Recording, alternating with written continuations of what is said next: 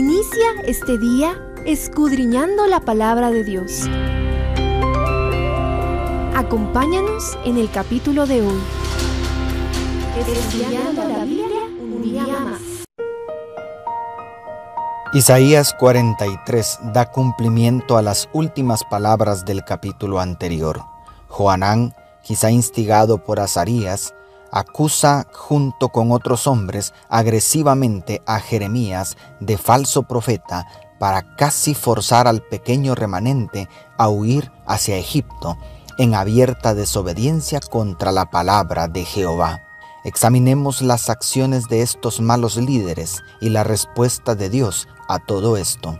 Primero, soberbia respuesta a la palabra de Dios.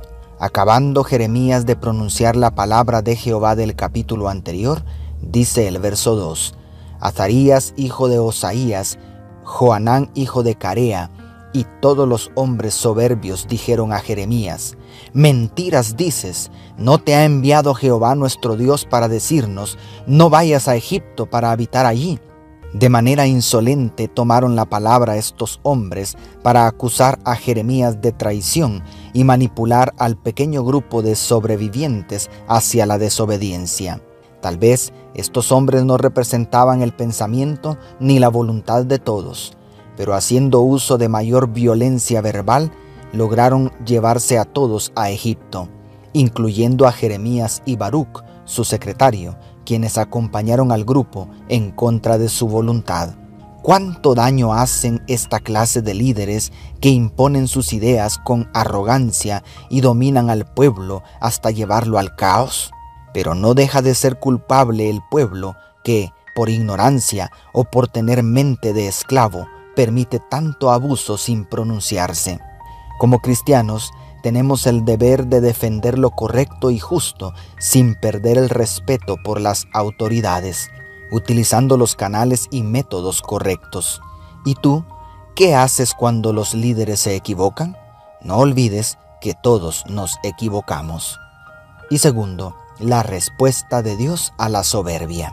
Después de semejante actitud de desprecio por la palabra del Señor, los pocos sobrevivientes de Judá viajaron a Egipto y se establecieron en Tafnes, justo cuando estaban desempacando con cierto grado de alivio, porque, según ellos, habían escapado de Nabucodonosor y de la maldición de sus pecados, entonces vino palabra de Jehová a Jeremías en Tafnes, diciendo, Toma en tus manos unas piedras grandes y cúbrelas de barro en el enladrillado que está en la puerta de la casa del faraón en Tafnes, a la vista de los hombres de Judá, y diles, Así ha dicho Jehová de los ejércitos, Dios de Israel, yo enviaré y tomaré a Nabucodonosor, rey de Babilonia, mi siervo, y pondré su trono sobre estas piedras que he escondido, y él extenderá su pabellón sobre ellas, Vendrá y asolará la tierra de Egipto, los que a muerte a muerte, los que a cautiverio a cautiverio,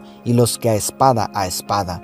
Incendiará los templos de los dioses de Egipto, los quemará, y a ellos los llevará cautivos. Limpiará la tierra de Egipto como el pastor limpia su capa, y saldrá de ella en paz, declaran los versos 8 al 12.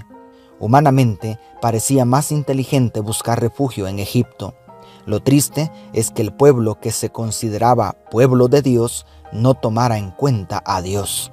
Amigo, amiga, hay una diferencia entre creer en Dios y creerle a Dios. ¿Cómo es posible que nos autoengañemos diciendo que creemos en un Dios que vive y permanece para siempre, pero a la hora de tomar decisiones y actuar lo hacemos como si Dios fuera una reliquia de museo? No podemos cambiar la historia de Israel y Judá, ni siquiera podemos cambiar nuestro pasado, pero sí podemos cambiar nuestro presente y desde aquí, donde estamos, podemos alterar de manera positiva nuestro futuro y hasta nuestro destino eterno. Sin embargo, vale la pena considerar que en la carrera de la vida, ¿de qué serviría ser el más rápido si corremos en la dirección equivocada? Empeña todas tus energías y recursos en hacer la voluntad de Dios, en obedecer su palabra, porque cuando vamos en la dirección correcta, aunque no lleguemos en primer lugar, te aseguro, diría el maestro, no perderás tu recompensa. Dios te bendiga, tu pastor y amigo Selvin Sosa.